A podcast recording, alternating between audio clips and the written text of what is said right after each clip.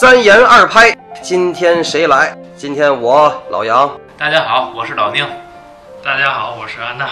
今天我们聊一部奥斯卡今年的纪录片最佳，就是这个《Free Solo》。这个《Free Solo》在网上有很多这个翻译，我们就固定使用徒手翻言的这个汉语翻译了啊。老宁是什么时候看这个片儿？我是一周前吧。一周前。嗯嗯，你看完了以后，你对你对这个片儿有什么感受？它本身不光是在讲一个攀岩的故事，嗯，它是围绕着攀岩讲这个 Alex 这个人，他为了准备这次成功，他和周围的人发生的所有的关系，嗯，以及周围周围的人对他的那种无私的支持，嗯，讲了很多人与人之间的关爱，嗯，那种嗯默契等等这些东西，嗯，里边有很多人性的方面的一些个一些个展现，嗯嗯嗯。安娜什么时候看的？啊，我时间差不多吧，嗯，有一周左右。怎么说呢？就是纪录片呢，呃，我觉得要不就是人物强人物，要不就是强事件。我觉得这个事儿呢，强人物他确实是个大神，然后强事件呢，确实也是个壮举。但对我来说，我感觉他还是就个人感受吧，这方面我觉得他还是差了一点儿。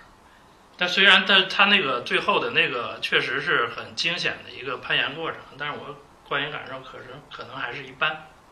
哎，我喜欢听见这种非常冷静的那种评价。实话实说，我到今天看了二点五遍，为了聊这期节目，又拿快进拉了一遍，就是那个零点五遍。前面这两遍呢，第一遍的时候呢，我是就是是非常手脚都出着汗的去整个这个过程，尤其是后半截儿。第二次的这种观影呢，就是我一边看一边在想，我以前看过的类似的这些电影和这个导演夫妇他的前一部这个《攀登梅鲁峰》，我个人觉得他们的整个的拍摄技法，包括使用的器材，是前进了很大的一步，进步了很大的一块儿。但是，嗯，他们的表现手法，或者说这个一个纪录片是否适合表现一个人，我倒觉得。我更喜欢前面那部《梅鲁峰》，他们这个三个人的群像，这种一个人的独角戏，在纪录片里头可能表现起来，嗯，不像这种虚构的东西给我的那种，就是说能够让我有一种单纯的一种感官上头的愉悦。其实这就是你说，嗯，那个群像，然后这个 Alex 这 Free Solo 他是一个人，嗯，其实核心在于。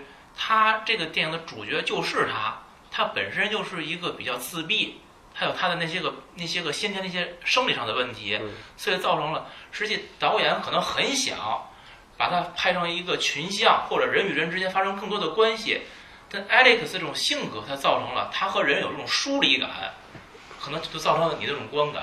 安娜想对这个，好像是对这个电影的叙事节奏，你有一些你的自己的观感，是不是？主要是说想分析一下它主题想说的是啥？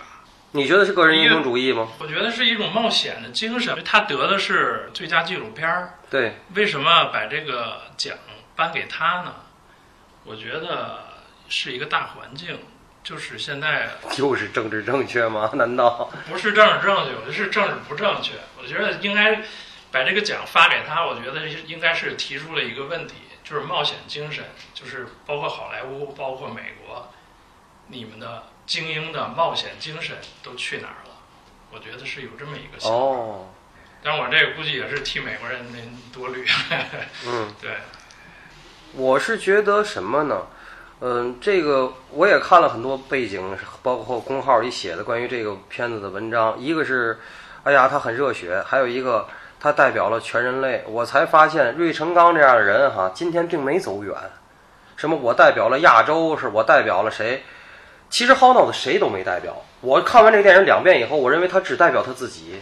他没他没代表人类，真的。他没想代表谁，但是可能很多人希望他代表谁。呃，对，或者给他安上，安上了，他代表全人类，首次完成了这件事儿。我们需要偶像啊。嗯嗯。但是电影儿，我觉得他没有往这方面去做，因为我就是为什么说分析这主题呢？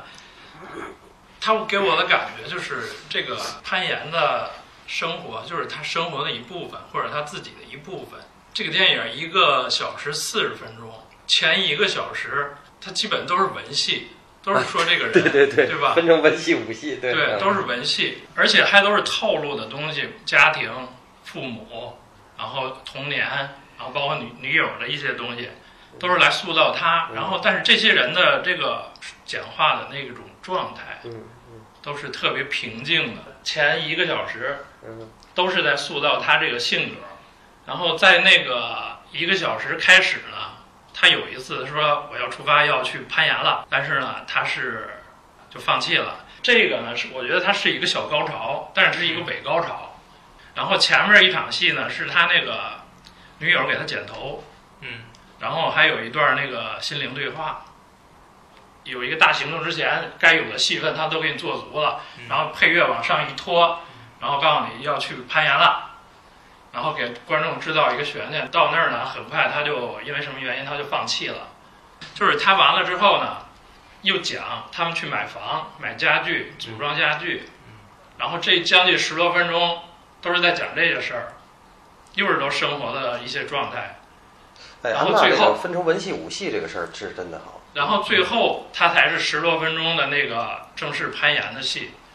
我觉得这个这个导演就是不是很想给观众看他攀岩的实际过程，他就是想说前面这些堆这些东西放在一起，就不想告诉你他这个生活状态就是这样，然后他的攀岩就是他生活的一部分。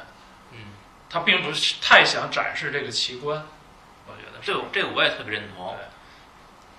其实他第一次爬的时候呢，剪头发呀，又这个又那个的。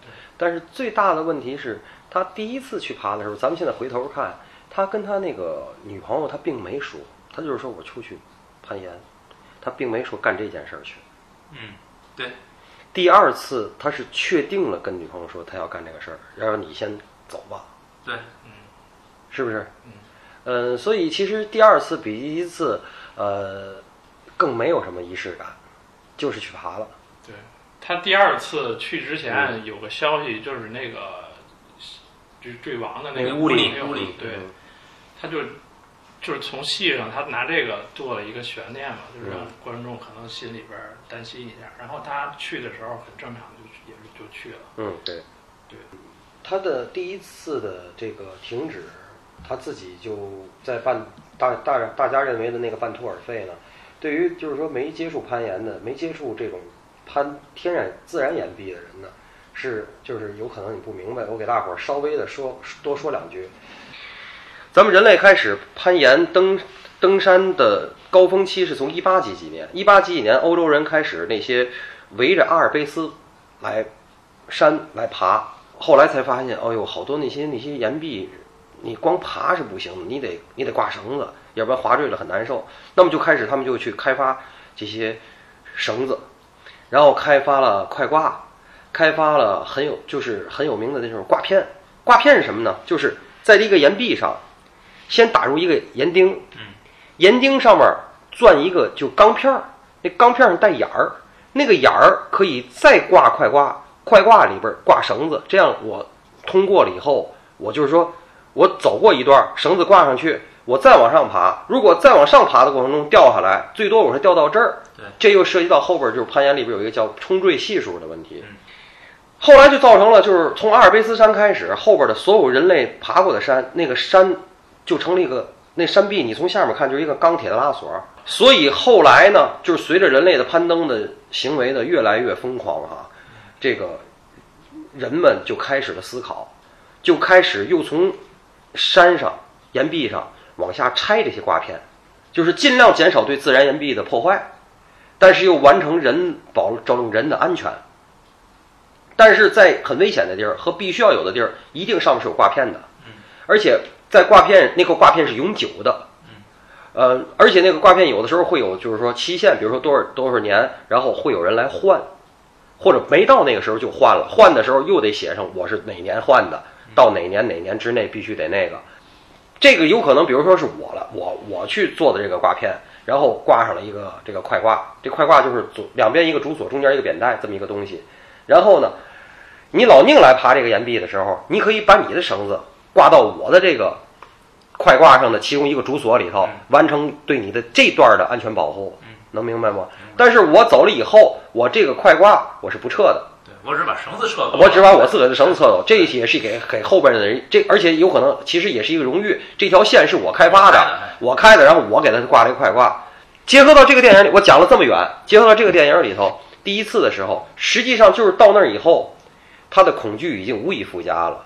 他抓了一把快挂，那旁边有一个有一个快挂，你注意一下，他抓了一下快挂，但是你知道吗？抓快挂对于攀岩人来讲，对于攀登的人来讲，尤其对他这种攀岩的 free solo 的人来讲，他们是很纯粹的。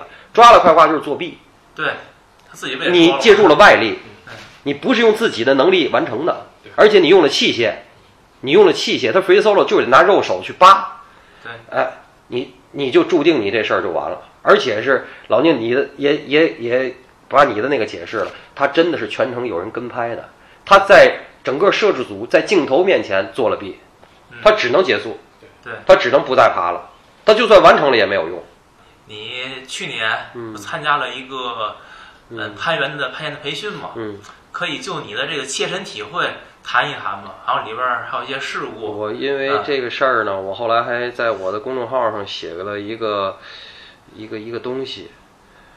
嗯，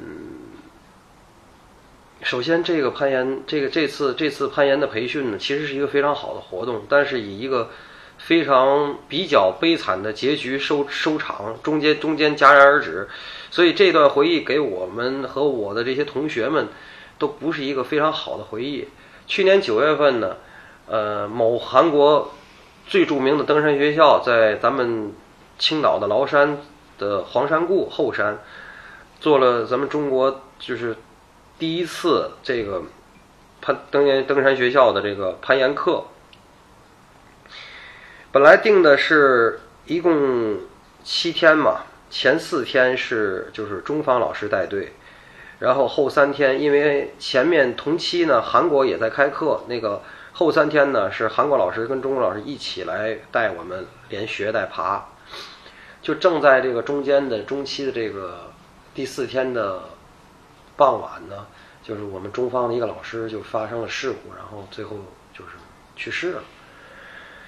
嗯，当时的气氛是非常凝重的，而且这件事情发酵到今天还没有一个最后的定论。这件事情告诉我们，首先，所有的攀岩人都说，就是说，你的、你的，你要相信你身上的器材。呃，我们也知道，我身上挂的那个安全带，所谓的安全带和扁带，它能够承受多少多少千牛，多少多少千牛是相当于多少倍的你的体重，因为人的动态的和静态的你，呃，你最后动起来的那个对绳子那个冲击是很多很多倍的，是相差很多很多倍的。对，啊，我相信那些那些那些器材，但是 对，但是你就算相信那些器材，还是摔死了一个中国攀岩界很有名的人。嗯，青岛的半壁江山，对，青岛的半壁江山。所以，我对这件事儿反正是挺挺挺有这个我自己的思考的。而且当时说实在的，我在那个班里应该算是，因为我体重大，而且我又是纯业余的，那些人都是中国各大攀岩界的大神和岩馆的老大，还有户外网的编辑什么那些都是很牛的人。我在那儿。就是真是就是属于后学莫进，这真是，但是我也完成了，而且我们，尤其就是在第四天那天，是我爬的最高兴的一天，嗯、我们爬了一个二百一十米，分成七段上升，节组攀登，然后下降分成三段的，那个真的是，那是就是说，当然完成了是很很激动哈、可是整个节组攀登。告诉我了好多件事儿，真的，我都觉得我一个四十多岁人，按说应该对人生，好多时候都觉得你你你，李增胜说你总觉得人生就这样了，其实不是。嗯，首先一块扛过枪，一块干过啥，里边得加一句一块攀过岩。我跟我一个青岛的公安局的哥们儿，我们俩就一一条绳上的蚂蚱，互相就是要不然我给他保打保护，要不然他给我打保护。那个那真是，你就觉得你的命就在他手里。对，所以下来以后，我们俩的关系特别好，到现在还经常在网上联系。然后他老他不是太能喝酒，我爱喝酒，他还老约我去青岛去哈酒。啊。然后这是第一点，就是那种一条绳上的情谊。第二点呢，那是真是没没坚不可摧的。第二点呢，是你如何 team working。嗯，因为你在岩壁上，那个岩壁好，我们爬那个比 Hono 的这个要容易，也有好也有好多地儿是七十呃七十到八十度的。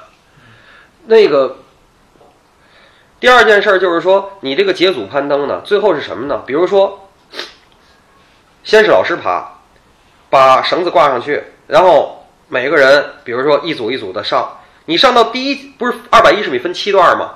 你第一段上去的时候，到第一段的时候，老师已经开始开始上第二段了。老师或者程度好的学员已经开始往第二段爬了。然后你已经先上去的人，就给后边最后的人打保护。然后等所有的人都上到第二段了，然后再不停的再往第三段倒，第三段那个平台倒，到就是每个平台上头会有一个挂片，那个挂片。一个或者两个挂片，那挂片上会有不同的。你把你的主锁搭上去，或者有快挂，你把你的主锁搭到快挂上，然后人就往后仰，因为它那个在岩壁上能够让你踩的地儿，有的时候是非常小的。就是说，你人拿绳子挂上去以后，哈，有的好多时候是你是只能单脚，有的时候不光是单脚，你可能就一个前脚掌就搭在那儿，然后这脚就是悬空的，而且你人不可能贴着岩壁，你贴就那么大地儿，你都贴岩壁。六七个人不可能都在一块儿，那么就意味着你人得往后仰，你完全相信你腰中间就那根绳，我们叫叫扁带，就那根扁带，你只能相信那根扁带，你人是往后仰的。对，那个扁带一旦又如果开线，所以你人就直接就飞出去。对，你是往后坐的那个状态。你是必须是这样的，你不可能是贴着的，因为你那儿还有贴着的人呢，还有后上来的人，所以就是说这种这种 team working 意味着首先都得会，第二点。不能上厕所呀，嗯，你怎么上厕所？所以你自己喝的水你要注意。可是你知道吗？下雨天我们也爬了，大太阳天我也爬了。你知道，真的是九月份并不是很热了，但是在岩壁上，那太阳一出来，你是一个毫无遮挡的晒着你的时候，你知道那是多渴吗？可是你不能喝。而且一旦老师告诉，哎呦到顶了，这二十一米到头了，不能再往上了的时候，我开始痛快的喝水的时候，那个快感也是那种，就像咱们以前驴过哈，咱们一块儿户外驴过，自虐过，然后那喝个可乐的那个开心，真是那种，就是你努力的在，这个让自己痛苦以后，你在那个享受，可能那个反弹人会更那个一些。是，就是说，一个是兄弟情谊，一个是。这个协作，人类的协作是有多重要？还有一个问题是，第三个问题是告诉你，并不是说什么事儿你能说不玩了的。为什么说不玩了呢？哈，这不是分七组攀登吗？你说你玩到第三个的时候，你说你恐高，到第三就是比如说你到第三段这个平台的时候，你说你回头看你恐高，你说我不想爬了，或者我没劲儿了，不行。你知道为什么不行吗？如果意味着这个的时候，那就。让上面人也得下来，对，这组开始所有人下降，然后打保护，让你下去，对，可能吗？对，那可能吗？对，所以当你决定要做一件事儿之前，其实我现在也给我了一个，就是说，当你决定做一件事儿之前，我就说，就是说，你想好，你真的承担起这责任吗？而且到真的有两段是不是适合我们这个组的，就是这个难度，老师就说了，说你们别爬右边。那个右边是就必须得是就是光手爬，只能是就是一旦滑坠了，只能绳子蹬着你，绳子蹬着你，你还得从你原来掉下去那个地儿继续往上。虽然有绳子蹬着你，还得继续。左边呢是有有三个快挂，但是左边是垂直的，右边还右边也难，但是相对的好一些。那老师完了说你哈跟我说说你哈你别你不用想自己爬的事儿了，你就抓那仨快挂。我真的爬到那快挂那儿，我才发现我那手哈，离那快挂 还有那么个几十几十公分。我这身体等于还得在这岩壁上，就是等于是悬空得撑一下，才能单手去抓那个快挂。就是说作弊还要需要代价。就就说你只能抓这仨快挂，这仨快挂都不是那么好抓的。没错，所以像薅到的更觉得他伟大啊，这个是绝绝对是真的。就是他这个主创华裔，我我想就想问一下，他对这个冒险的这个认知应该是跟那些白人应该也都差不多，是的，是基本上都是一样的。对，就类比到咱国内，咱是纯中国人来说，中国环境下长大的，但咱们对这个冒险的认知，大家是怎么认认为的这件事儿？我觉得咱们更是就是更无知，或者是更不自知的一种状态。我这个节目预热的时候，咱们也聊过这个事儿啊。我一直觉得，首先我想拿几个例子作为对比。嗯，其实到今天，我是觉得没有信仰可能是挺大的一块儿。咱们中国人对于，尤其中国人对于死亡，是一种，我现在就是因为岁数到了哈，有的时候会去参加一些那种就是亲友的那些那些活那些仪式吧。我是觉得中国人对死亡会非常矛盾，非常矛盾。有的时候又觉得死这件事儿特别大，可是有的时候对这个死亡或者亡人又非常的不尊重。这个有的时候觉得哎呀千万别死，有的时候觉得哎呦死了是个解脱。那到底哪个是对的呢？可是对对于咱们接触过的佛教和基督教来讲，我倒觉得他们挺一致的。佛教来讲是，你只要今生修行哈，堕入六道轮回的时候，能够没准会有一个更好的一个新的身份认同，其实是。那么基督教呢，是你上天堂了，然后亲友们在这个仪式上应该跳舞唱歌。基督教徒、天主教徒的话，是你们是这么认为死亡的话，死亡并不可怕。首先，那么。后面的事儿是这样的，我想举几个例子供大伙儿参考。第一，在美国的麦当劳里滑倒了的一个老太太，她直接就是找麦当劳索赔了二百二十五万美金，最后还胜诉了。这是第一件事儿。第二件事儿，当年的最有名的车手，在舒马赫之前的那位塞纳，直接就是粉身碎骨了，一代车王。后边的一代车王舒马赫，赛车没死。这个高山滑雪直接就植物人儿。前两天不还有消息说他醒了，这最近又没信儿了，看来真的又是个谣言哈。然后对于咱们中国人来讲，我知道的就是当年的真的是号称叫赛道王徐浪，徐浪也是在赛道里没死，然后他最后是在俄罗斯前面的车陷车了，他是指导人去拖车，结果拖车的钢缆折了，那钢缆反过来抽到他的脑袋上。当场就死了，所以那是中国赛车界的一个非常大的损失。当年，呃，有很多人不理解。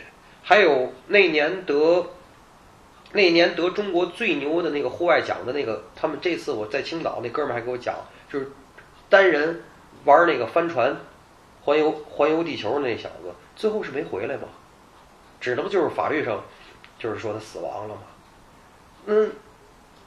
那这些人其实很多，咱们中国人理解的，你应该比如说，中国人最怕的什么呢？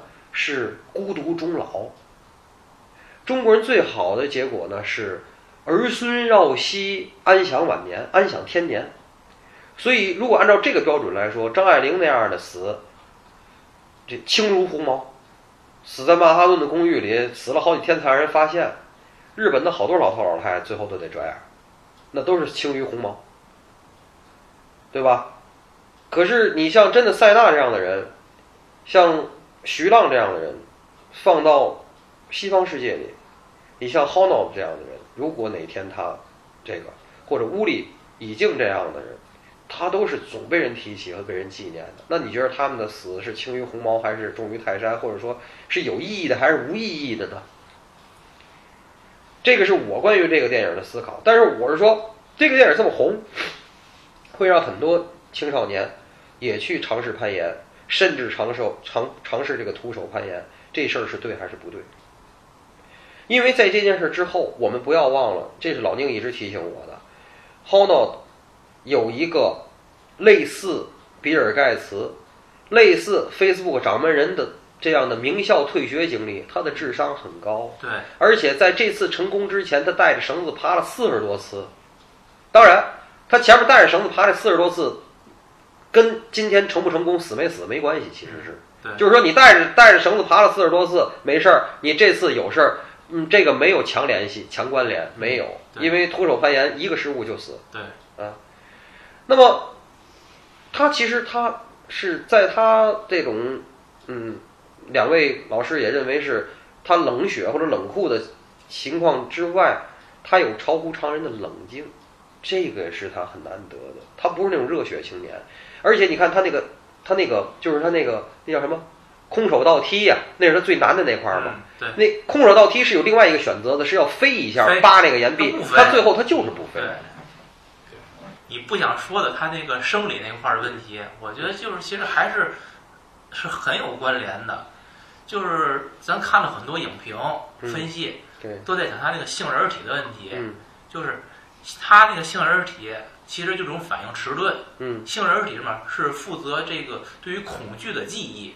嗯嗯。那么他的反应迟钝，就意味着当一个恐惧来了的时候，嗯。它不做出反应或者反应很小，嗯。那么这种反应是什么？它是一种这个无条件的反射，是一种生理现象，嗯就是是你的意识不能控制的，嗯就好像这个男的看见美女瞳孔放大一样。那你说你不放大，他已经放大了，但是他的那反应如果迟钝，就意味着这部分东西他可以更多的由由自己的意识来控制。就是很多人面对一些个情况，一些个呃他不想出现的事情，他想避免，嗯但他避免不了，因为他不由自主。嗯那么这个 Honor 他就可以做到，我能够自主一些东西。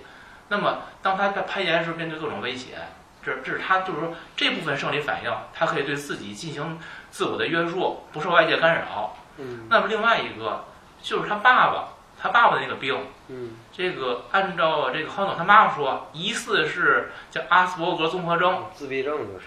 还还不跟自闭症不一样。嗯咱说自闭症就是自闭症、孤独症是一个东西嗯，这阿斯伯格综合征它是一种这个自闭症的高级形式，嗯就是俗称叫叫天才病，嗯就是说他不但有这个自闭症那些人的一些个偏执、专注等等这些东西，他伴随的是一个智商方面的可能等级更高，嗯所以就是说，那我写那个，嗯。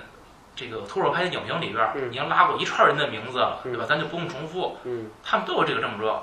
那么这个 Hono 呢，因为也是有这种特征，他对你看他对恐惧不敏感，然后呢，他又有这种高智商以及对事情的这种专职、这个偏执和专注所在，嗯所以造成了他可以去完成这件事情，而这种东西是其他人很难具备的。嗯所以说他这些个特征加在一起，我觉得这个电影就是给他造神了，我觉得。那是 是吧当然是，当然是。所以说你说的那个担忧，我觉得也有，就是这个东西会不会会不会有很多这种攀岩的这种青少年他去模仿？对对，会，然后没准事故也越来越多。我是觉得会的。会有的，就是说他我们习惯看什么，我们尤其我觉得我不知道，咱们很多人看东西，嗯。他并不立体的去看，他就看这一面儿，嗯。而且就是在这个从媒体的宣传上，我们有一种习惯，就是给你看高光，高光背后那个知识点，它那个光源，通常是不给你讲的，然后结果是什么？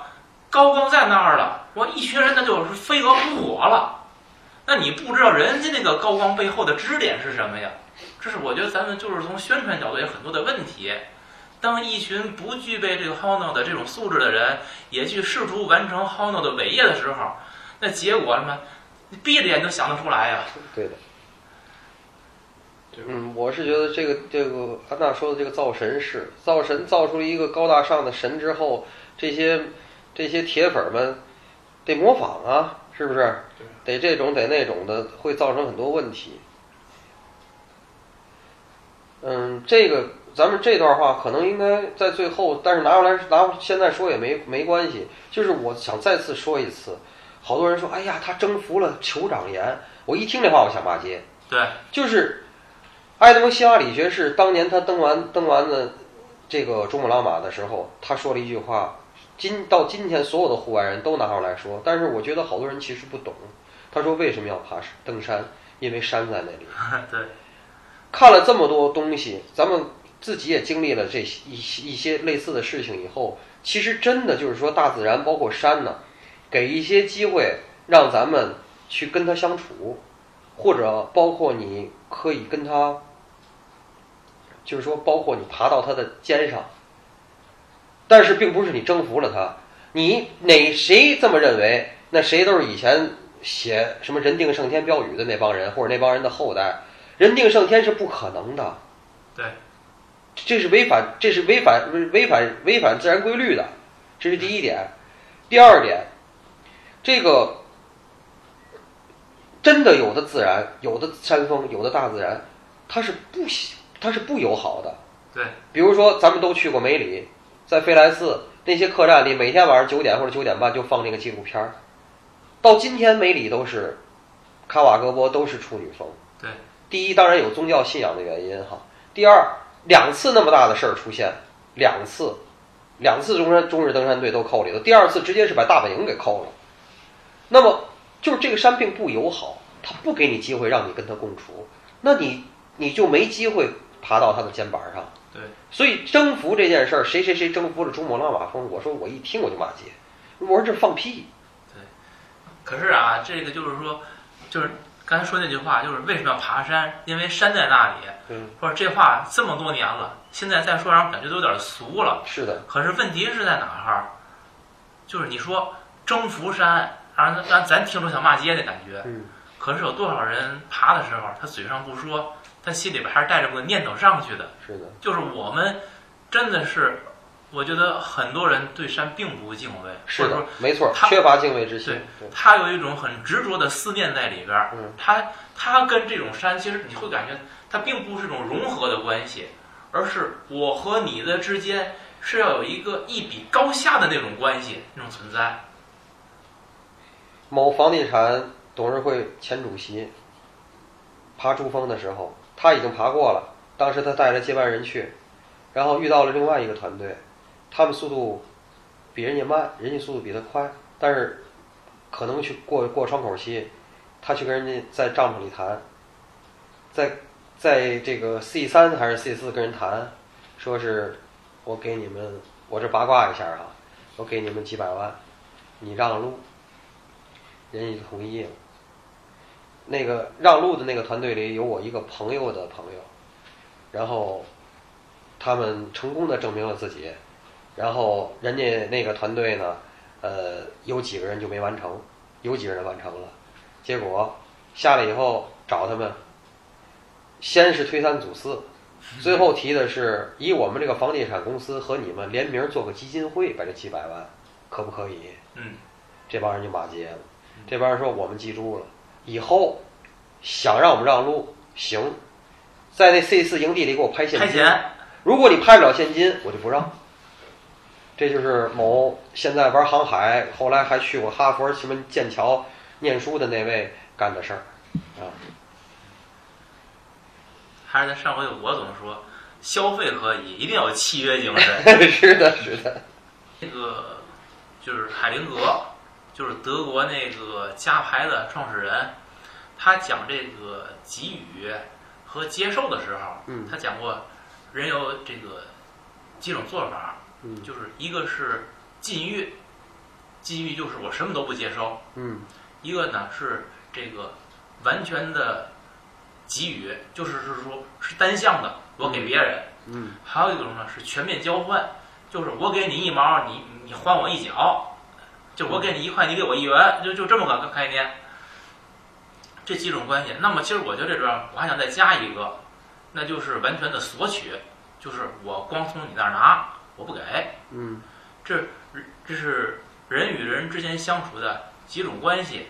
那么我觉得对于这个 Hono 的来说呢，其实他的世界里边只有一个自我中心，就是攀岩嗯啊，生理上的原因咱已经解释过了。那么最终的结果就是说，我只想我自己这个事儿，而且我这事儿做的挺好。那你们谁来都是来帮我完成这件事儿，因为可能别人也做不了那么好，只有我能做。所以客观上的结果是他也许没有真的去伸手去要什么，嗯但是所有人都把东西给他送来了。嗯那他就是只是在接受这些东西。你包括他这个邂逅的这个女友，嗯，他们在一起相爱？对你粉丝来的嘛，对吧？啊，对啊，是找签名的嘛？对你相爱了之后，就是说，那你给你的女友给予了什么？我是真是觉得没有。你包括他去看房子或者这个那个的，感觉他只是一种作为存在的陪伴而已。他并没有说是我付出真心的去去做了什么。你包括他的摄影团队，当然也是团队完全的去按照他的时间表，按照他的习惯去安排所有的。当然，这也是导演认为这种好的一种这个展现方式了，他们选择这种方式。但客观的结果是，还是以 Hono 的为中心，别人去陪着他。包括 Hono 特别敬仰的那个前辈 Tommy，他那偶像，那个 Tommy 也是在各种无条件的陪他去踩线儿，去熟悉。然后还有另外那那一个就是爬了五六十次哪个山的那个前辈，那老头儿，那个老头儿，对对对，我给他说了多少特别中肯的话，就是我在那个文章里我也写过，就是而且那老头儿特可爱啊，是他第一次失败了，他抓了快挂下来的时候，他跟那老头儿说的，是嗯。对，那老头儿就跟他说这个摄影团队的问题，然后说他会干对你有干扰，他会就是我的登山过程一定不能给不能影响我的初心。嗯，他们开始来解释，后来你看电影镜头其实他不说话了，他没有办法解释这些东西，就是当所有的人都在围绕着他去这个去帮助他成功的时候，他给别人反馈了什么呢？其实他只是在接受我你们给我的资源，我用这些资源，不论是我在这个攀岩事业上，还是我在这个商业上的各种成功，我真是觉得他的世界就是整个世界，然后他给了其他世界，你包括其实后来那个基金会，他成立那个基金会，我可以很这个暗黑的去想一下，就是按照海灵格讲的那个接受和给予，接受和给予其实是一种平衡，不存在单方面的，就是我禁欲，我什么都不要，嗯我什么都不要的意思，其实是为了我什么都不给，哦哦哦，嗯对吧嗯。还有那种能量守恒，对那个我什么都给，我什么都给你，我什么都给你的意思是什么？嗯是我获得了一种巨大的心理满足。嗯我是我是我是我是一个神一样救世主一样的存在。嗯那全面交换是什么？咱俩谁也不欠谁的啊！你给我多少，我给你多少，嗯物质守恒，嗯嗯对吧？那对于 h o n o 呢，他获取了这么多，嗯然后他成立了一金一个基金会。他说他到非洲看到了什么，嗯去帮助别人，嗯那可能是他自己的一种平衡，嗯就是我事业上、商业上都成功了，嗯我怎么来平衡我这种这种就是这种地位呢？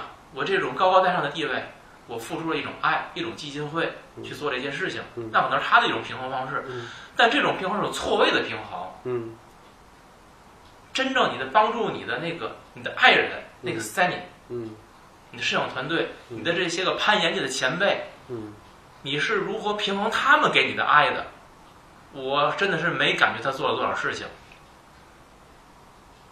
我觉得吧，就是表达可能只是一方面，就是他这个叫阿斯伯格综合征的话，这个不善于社交是这种病的本身的一种表现。可是他可以做呀，我不能说我可以做呀。他在做的上面，他做了多少呢？他做他更愿意练那个直立板儿，对呀、他练直立板儿，他还是为了完成更多的这种这种这种东西。嗯，在他和桑尼的关系里头呢，我觉得，首先这个 Hono 的成功其实应了《霸王别姬》的那句话，其实是不疯魔不成活。他是在自己的世界里疯魔的一个人。对。呃，可是他最后他说买房子的时候，他说过，他说我一直也想买个房子定下来呀，也想这个也想那个，嗯。在这里头不排除哈，不排除你听我说，我我和老宁可能有一点点不太一样的理解。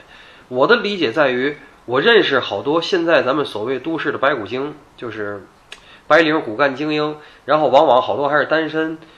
然后这些女孩，我发现一个特别奇怪的，有的甚至是没有男朋友，有的有男朋友或者也没有孩子。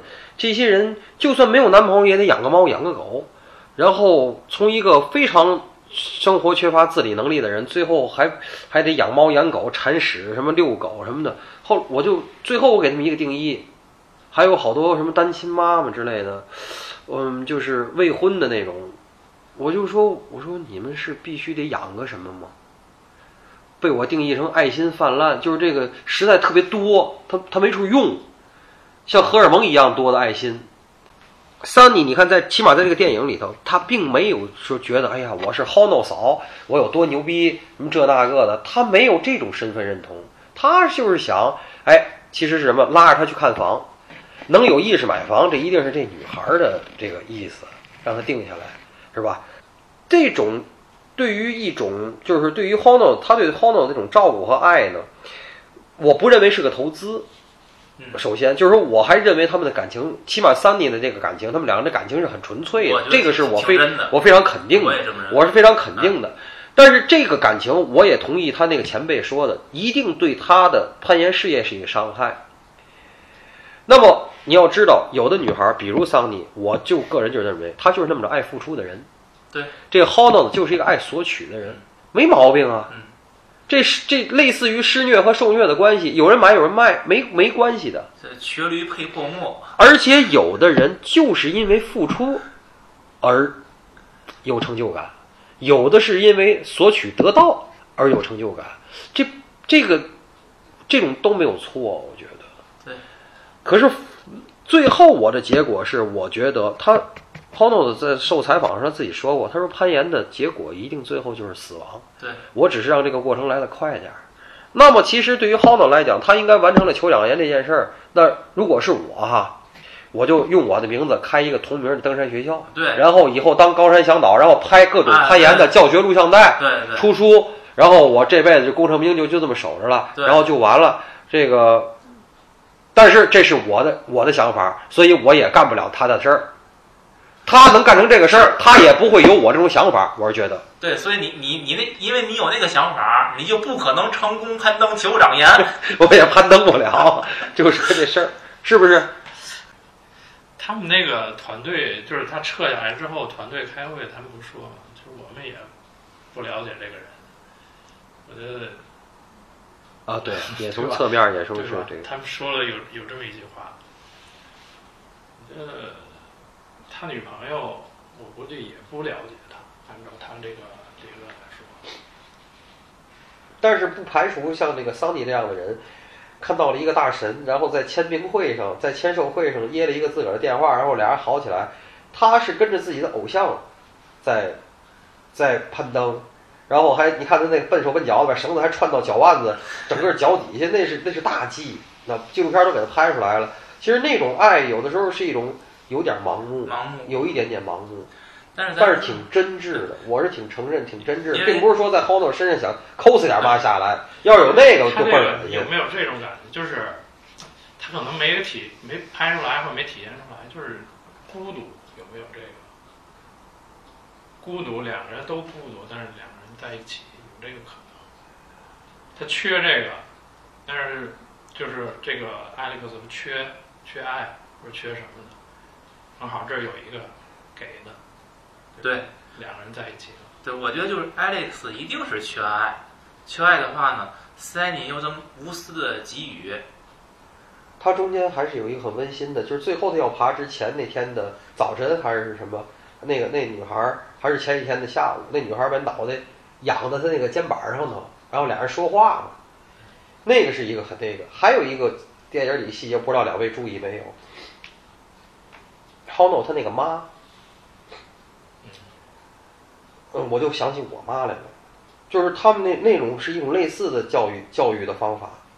我小时候吧，小学里头哈，这个考一九十八，但是是我们班最高分。我妈就问我，怎么考九十八呢？有一百的吗？我说没有。那你是最高分？我说对。那那两分怎么丢的？这是一回，二回考一百，哦，你考一百了，你们班有几个一百的？我说仨，怎么有仨呢？就是他没有满意的时候。你看这个电影里头也是，这 h o 他那妈从小给他就是说这还不够好，嗯，这还不够好。对，其实我知道这样的母亲，其实最后的结果一定是以自己的儿子为荣的。但是这其实是一种一种类型的挫折教育，这种挫折教育教育下来的孩子，无论是我这样的普通人，还是 h o n 的这样大神，其实他是活在一个执念里面的，他要证明自己。这种挫折教育下来的孩子，一定是总想证明自己，我行。我比你想的还牛逼，这种东西已经留在血液里了。后头能做成这个，跟他妈这个挫折教育有关系。他不老说，他说我妈总觉得我不够好，对，是不是？对然后这就是这里边，你看 h o n 他其实就是像安娜说，他这个缺爱，他一直是在找爱的。对就是她说他是什么二十几岁、二十三岁什么时候第一次学会拥抱，嗯然后包括他对于这个这个 Sunny 给他带来受伤，他的周围的人就都很质疑这个女友的存在。他其实可能是报以沉默了。嗯他说嘛，他是需要的。嗯而且这个 Sunny 对这个 Alex 的这个爱，按电影来看，咱也不知道真实情况，嗯我觉得还是真是很真挚的。嗯从一些细节，嗯就是说 Alex 两次受伤之后，你看他在后边所有的训练、嗯攀岩过程中，这女的还出现吗？嗯她不存在了，已经嗯，她只在房车里边出现。对。然后包括最后这个 Alex 真的去攀登这个酋长岩的时候，嗯那你要是说我要真想消费这 Alex，嗯，我出名儿什么的，那我得跟着呀。嗯那摄影团队里边，起码我得照个相，哎，Alex，我在下面等着你，看着你呀，还得这么干啊。嗯，他没有嗯，他根本连去都不去，就在车里等着，这个过程其实是很煎熬。真的是很煎熬。但是我觉得他真的是这么去做了，说明我就是三弟心里想的，我认为我所做的一切所做的一切，因为我爱这个男人，我支持他把这件事办成，他需要什么我就给他什么，我觉得这是他心里想的，很真挚的。嗯那反过来的是，当这个乌力死的时候，乌力的那个媳妇儿好像叫叫尼寇吧，尼寇，他会说，我就是尼寇那种那种那种情况啊，嗯我不想让你死啊。嗯然后他会说，你会觉得你对我的这种，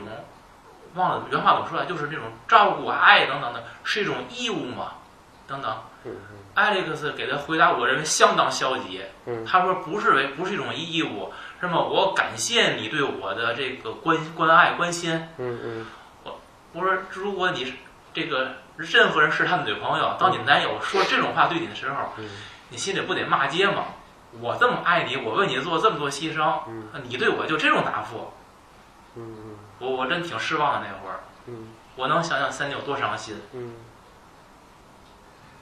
安娜给这个咱们今天的这个徒手攀岩结个尾吧。咱们也其实，在徒手攀着呢。咱们这个节目的制作和这个整个的整个的过程，其实也咱们是也很也也挺难的，我觉得。反正今天我们讨论的，我觉得对于这部电影方方面面的，我觉得都挺全的。不管是你有一腔热血，或者是冷眼旁观的，我觉得都应该能听出一些个你自己想听，或者是你自己没想到的东西。希望大家继续关注吧，关注我们的这个音频节目。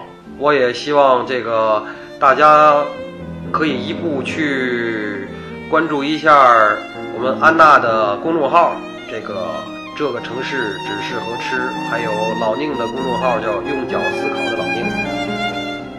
谢谢大家。